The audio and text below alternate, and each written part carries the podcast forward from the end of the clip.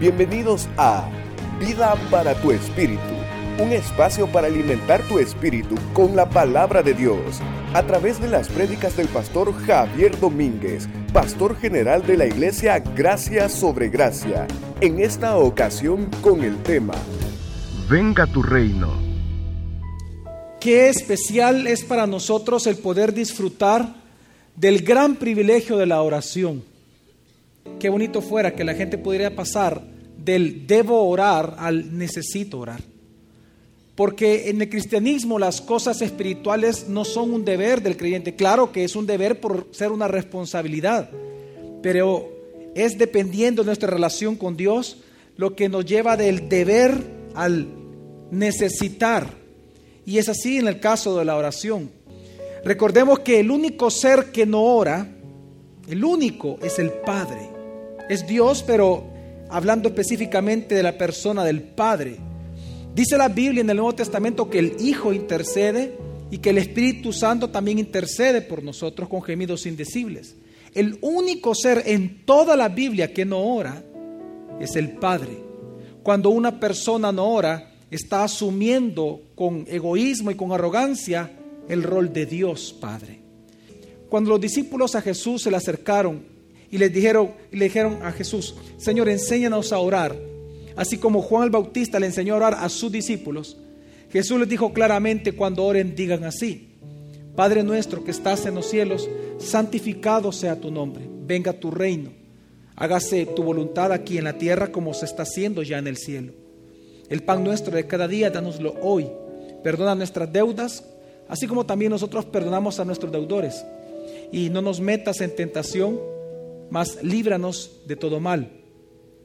Cuando Jesús le enseñó esta oración a los discípulos, Jesús no inventó esta oración en el momento, sino que hemos de entender de que desde la eternidad ya estaba la respuesta otorgada por Dios.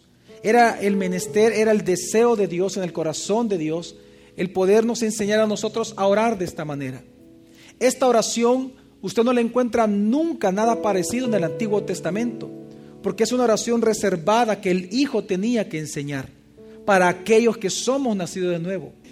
Es importante entender de que en las tres primeras partes de la oración, las tres primeras peticiones, eh, santificado sea tu nombre, venga tu reino y hágase tu voluntad, cuando usted ve la estructura de la oración, usted se da cuenta que la frase aquí en la tierra como en el cielo se aplica a las tres. Entonces realmente la oración debería ser, Padre nuestro que estás en los cielos, santificado sea tu nombre aquí en la tierra como ya lo es, ¿dónde?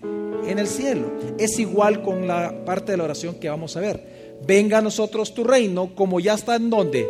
En el cielo. Porque ya está, obviamente Jesús, ahí dice la palabra, en su trono.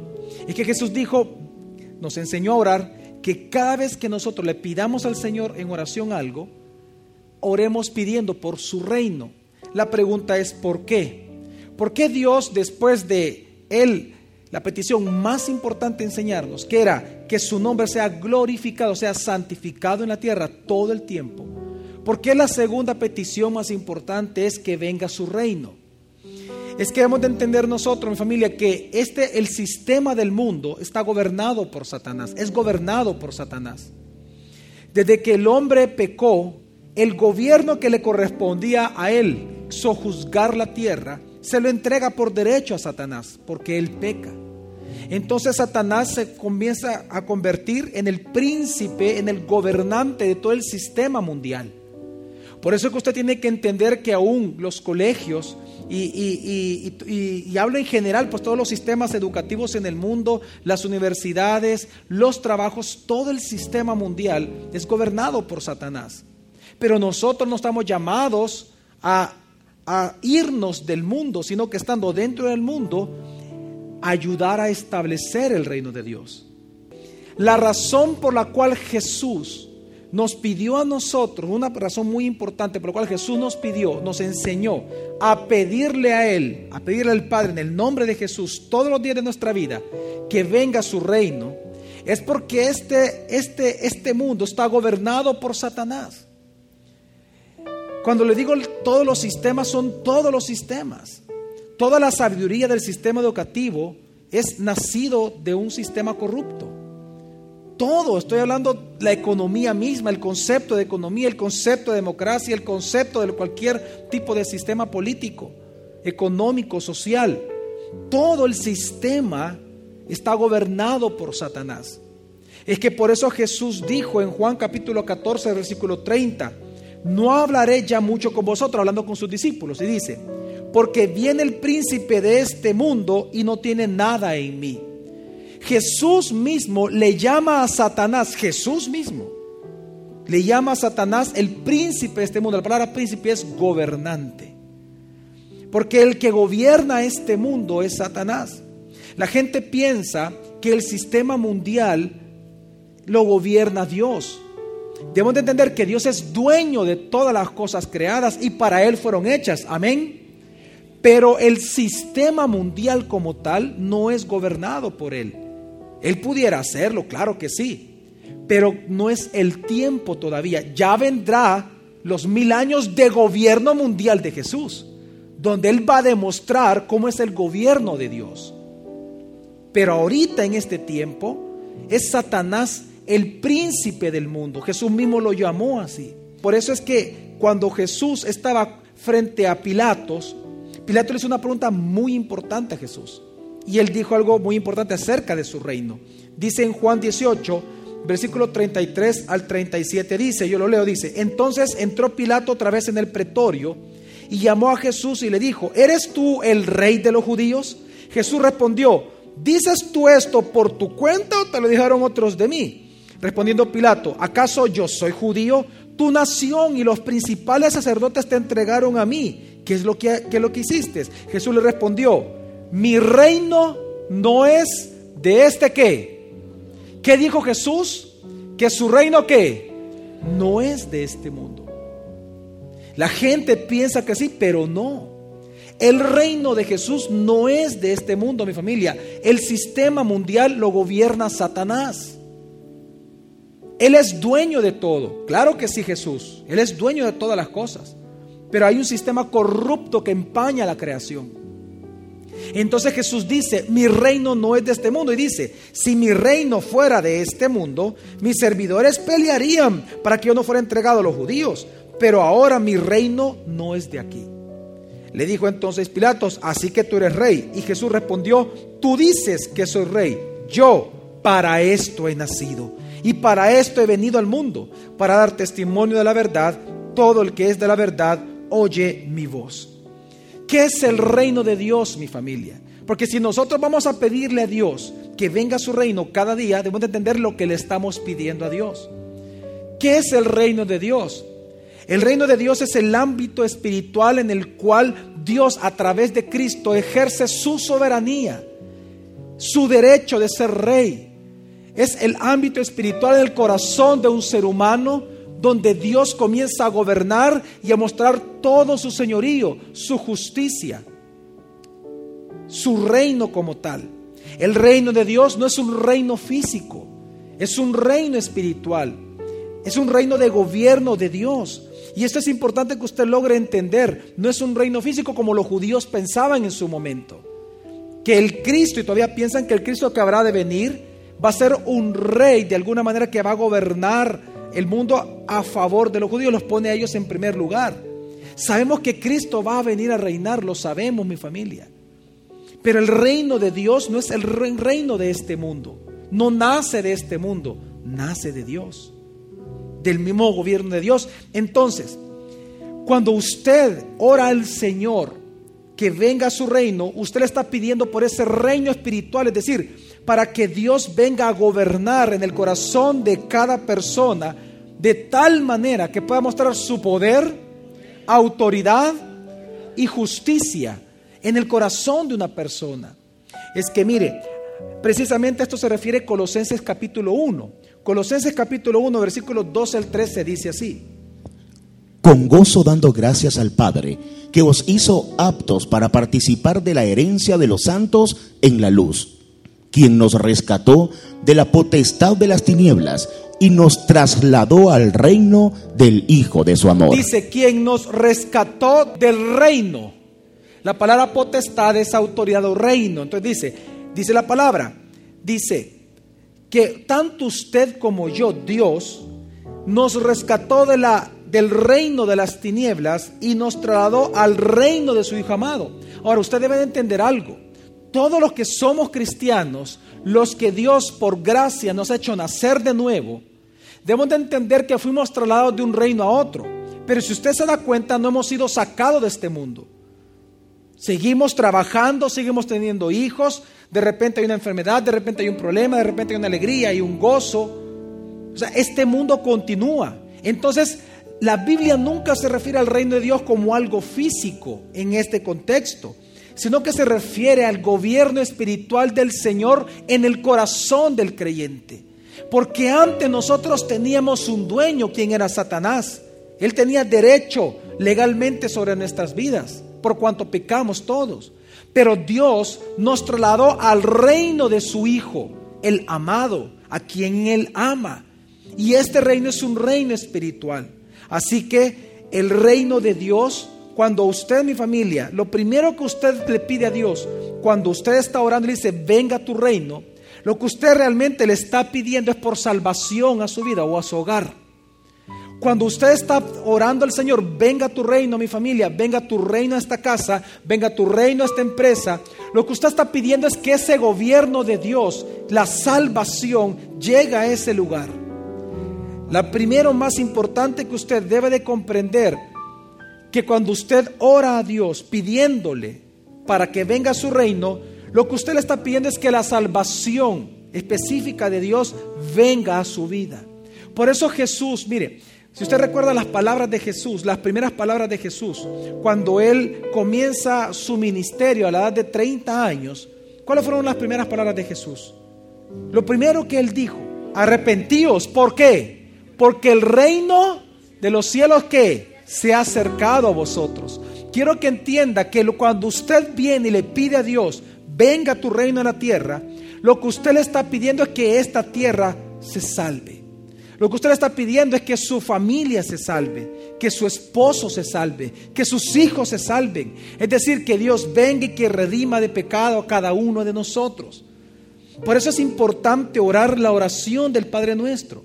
En primer lugar, lo que le pedimos nosotros es que ese rey de reyes y señor de señores venga a gobernar nuestra vida. Eso es salvación. Pero hay una segunda razón por la cual Dios nos pide a nosotros orar el que venga tu reino. Un segundo significado muy importante en la Biblia. ¿Y cuál es ese, pastor? Cada vez que usted le pide a Dios, venga tu reino, a su propia vida, a sus hijos, a su esposa, porque en usted ore eso, lo que usted le está pidiendo a Dios son tres cosas muy importantes. Gozo, paz y justicia. ¿Cómo lo sabemos, pastor? Por lo que dice Romanos 14, versículo 17. Dice, porque el reino de Dios no consiste en comida ni bebida, sino justicia, paz y gozo en el Espíritu Santo. Qué interesante lo que dice aquí la palabra, porque comienza diciendo, porque el reino de Dios no consiste en comida ni en bebida, es decir, no consiste en cosas propiamente materiales, sino que dice, sino que consiste en qué? En justicia, ¿qué más? Paz y, pero ¿en dónde? ni el Espíritu Santo. Es decir, y aquí hay algo muy importante, el reino de Dios también en la Biblia consiste, dice la palabra, en que el Espíritu Santo produzca en nosotros tres cosas. Justicia, paz y gozo. Es decir, cuando usted le pide al Señor, cuando le estamos pidiendo nosotros cada día, cada noche, venga tu reino, lo que le estamos pidiendo a Dios es que Dios en su soberanía con libertad a través del Espíritu Santo, Él pueda producir en nosotros estos tres frutos del Espíritu. Que se pueda producir en nosotros por acción y obra del Espíritu Santo paz, gozo y justicia. Y yo no sé si usted logra entender esto, pero es algo muy importante. Es que muchas veces las personas buscan estas tres cosas en el mundo de manera equivocada. Yo no sé cómo usted busca tener gozo en el mundo. Yo no sé cuál es su deleite diario. Yo no sé en qué usted se deleita o encuentra su delicia. Yo no sé cómo usted procura la paz en su hogar o la paz en su matrimonio. bajo qué concepto de justicia usted vive o usted establece sus relaciones. Pero todos nosotros necesitamos de estas tres cosas para vivir. Pero lo que dice la palabra, que si nosotros necesitamos estas tres cosas para vivir, entonces lo que estamos necesitando es que venga su reino a nosotros. Que Él nos gobierne. Que Él nos pueda gobernar mediante esta acción del Espíritu Santo, obrando todo el tiempo en nosotros. Es decir, pedirle a Dios que venga su reino es pedirle que nuestro orgullo y nuestra independencia de alguna manera venga a ser vencido por el Espíritu Santo de tal manera que eso se transforme en paz, en justicia y en gozo en nuestra vida. Y es importante entender esto, es que mire, la obra del Espíritu Santo en la Biblia se le compara al avance del reino de Dios. Es decir, es imposible que el reino de Dios avance sin que avance el Espíritu Santo. Y porque avanza el Espíritu Santo es que avanza el reino de Dios. Jesús lo mencionó. Jesús dice en Mateo 12, 28 lo siguiente, pero si por el Espíritu de Dios hecho yo fuera los demonios, entonces llego a vosotros el qué? El reino de Dios, es decir, el reino de Dios va acompañado del Espíritu siempre. Lo que está diciendo Romanos, es decir, una de las cosas que hemos de entender, mi familia, es que hoy en día mucha gente ora de manera equivocada. Muchas veces nosotros hacemos show o hacemos cosas donde inventamos vanas palabrerías. Y al final lo que queremos es esto. Queremos ser llenos del Espíritu Santo. Queremos que nuestro corazón sea transformado. Pero Jesús nos enseñó a orar por esas cosas. ¿Cómo? Pidiéndole, venga tu reino. Algo tan simple, pero algo tan profundo para Dios. Venga tu reino. Por ejemplo, ¿En qué usted pone su delicia, mi familia? ¿En qué usted basa su gozo, su felicidad? ¿Cómo usted, cómo usted se catalogaría en este momento, en su vida, del 1 al 10? ¿Cómo usted pondría nota de cuán feliz usted es? Yo no sé si usted logra entender que precisamente nosotros muchas veces comenzamos a buscar ser felices, como que eso era una medida de felicidad, pero eso no existe en el mundo. Es más, si nosotros seguimos buscando en hacer cosas de este mundo nuestro deleite, el problema es que eso es como la adicción. A usted le gusta algo y usted continúa haciéndolo. Y entre menos tenga de eso, usted se siente más infeliz. Eso no solamente revela su necesidad de Dios, sino que revela su falta de Él. En otras palabras, ¿qué estoy tratando de decir? Lo que la Biblia enseña a mi familia es que el gozo del creyente no es cosa de este mundo. Si una persona, siendo creyente, hace de las cosas de la vida, incluyendo la familia, su fuente de gozo particular, es porque nunca ha probado a Dios. Porque precisamente el gozo viene porque viene el reino, no porque yo tenga un hijo. Yo puedo ser una persona amargada y, y tener un hijo. Claro que me voy a gozar en él pero mi amargura va a tener por dañar a mi familia. Es decir, el nacimiento de un hijo nunca ha transformado a ninguna persona. ¿Qué es lo que hace que una persona deje el pecado de la ira? Deje el pecado de la fornicación, deje el pecado del adulterio, deje el pecado del amor al dinero, deje el pecado de las malas palabras. ¿Qué es lo que hace en familia? Un hijo, una esposa, un esposo. ¿Acaso eso puede contra el pecado, mi familia? No pero Cristo sí. Vamos a hacer de Él nuestra delicia. Si usted todo el tiempo está sediento por cosas de este mundo, es porque nunca ha probado el agua viva llamada Cristo Jesús. Y que eso fue lo que dijo Jesús a la mujer samaritana. ¿Se acuerdan ustedes la palabra de Jesús a la mujer de Samaria? En Juan capítulo 4, versículo 10, dice así. Respondió Jesús y le dijo, si conocieras el don de Dios, ¿y quién es el que te dice, dame de beber? tú le pedirías y él te daría agua viva. Es que dice, respondió Jesús, si conocieras el don de Dios, hablando de él. ¿Y quién es el que te dice, dame de beber? Tú le pedirías y él te daría agua viva. Y más adelante de eso, Jesús le dice a la misma mujer en el versículo 13-14. Respondió Jesús y le dijo, todo el que bebe de esta agua volverá a tener sed Pero el que beba del agua que yo le daré, no tendrá sed jamás. Si usted todavía permanece sediento por cosas de esta vida como el centro de la misma, es porque usted nunca ha probado el agua viva llamada Jesús. Cuando usted le pide a Dios, venga a tu reino, usted lo que le está pidiendo es, dame de beber, Señor. Como el siervo brama por las aguas, así clama mi alma por ti, oh Señor. Es que cuando usted hace de Jesús su delicia, usted hace a un lado todas las demás cosas que antes usted gustaba. Si usted es una persona que por muchos años ha estado luchando con cualquier pecado en el cual usted realmente disfruta, sea adulterio, sea mentira, sea fornicación, sea eh, cualquier tipo de pecado. Quiero que entienda lo que usted necesita urgentemente es que Cristo lo gobierne a usted. Es decir, que venga el reino de Dios a su propia vida. Venga tu reino, es el ruego del creyente de todos los días, de que necesitamos como siervos de Él beber de esa agua bendita y viva que solo Él nos puede dar.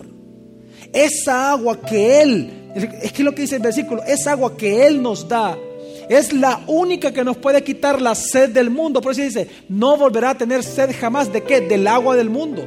Cuando usted prueba el agua de Dios, usted no quiere el agua del mundo.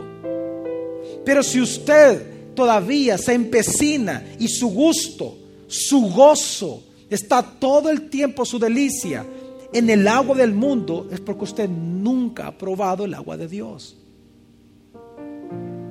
Por lo tanto, usted cada día necesita decirle, como el siervo clama por, el, por las aguas. Como siervo, usted día, todos los días debe clamar por el agua viva. Como pastor, diciéndole, venga tu reino a mi vida, Señor. Venga tu reino a mi casa, venga tu reino a mis hijos, venga tu reino a este lugar. Qué importante es para nosotros entender que ahorita mismo, ¿cuántos de ustedes, por ejemplo, no son felices?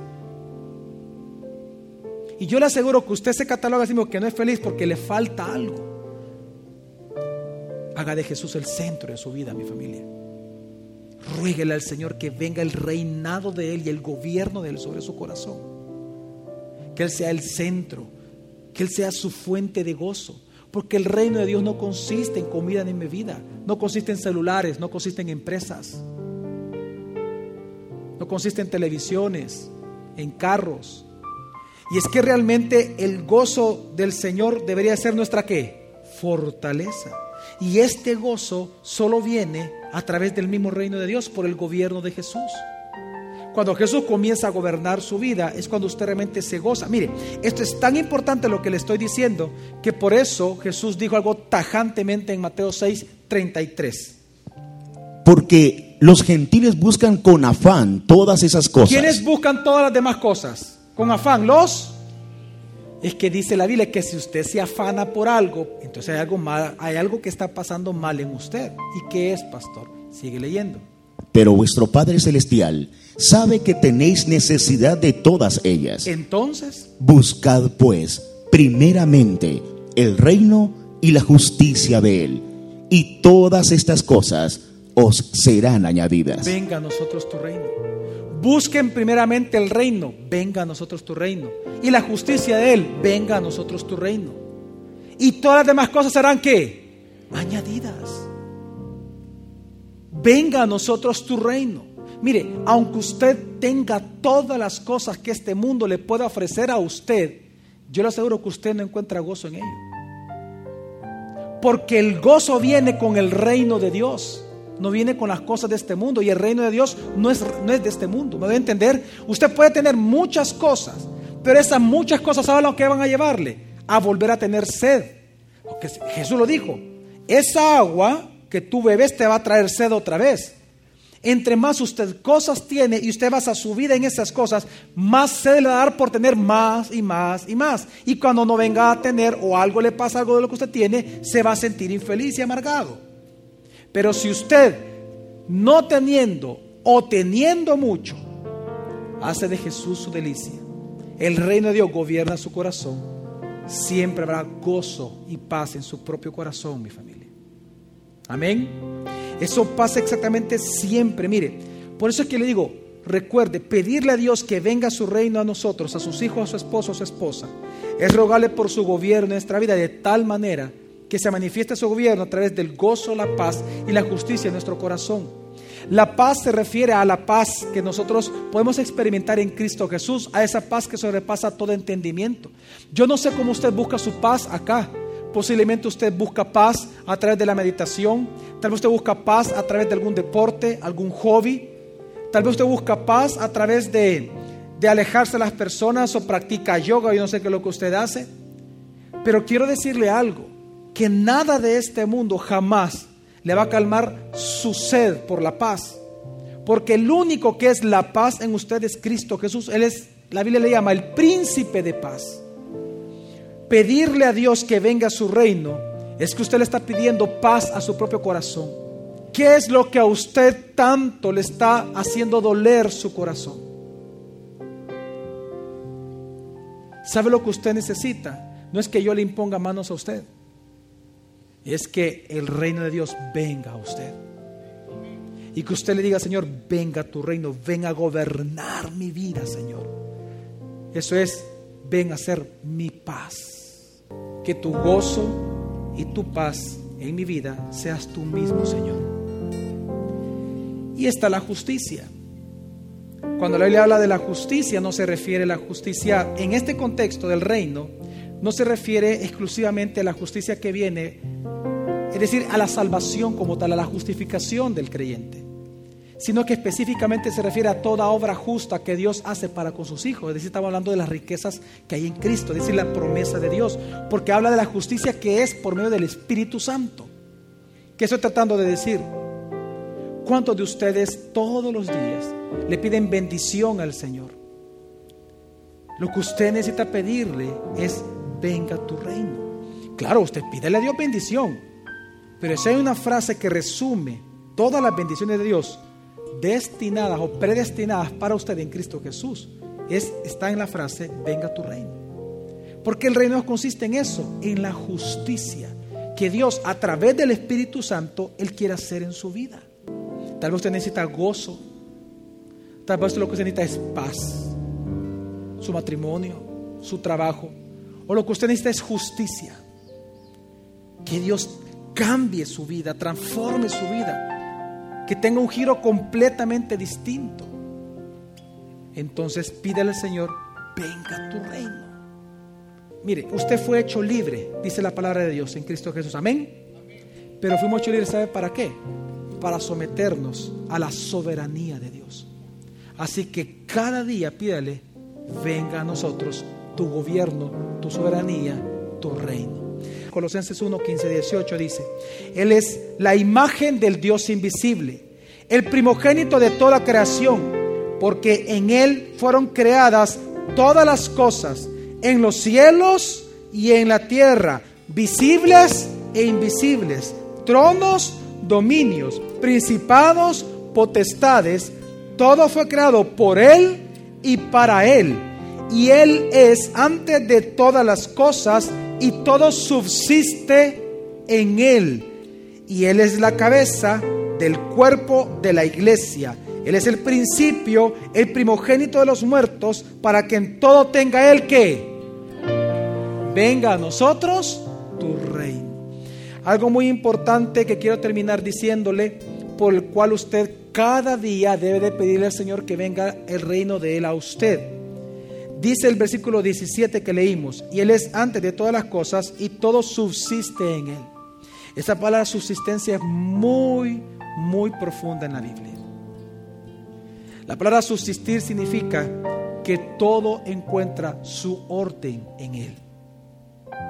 Usted tiene una vida desordenada, un matrimonio desordenado, una empresa desordenada, un interior desordenado, una mente desordenada.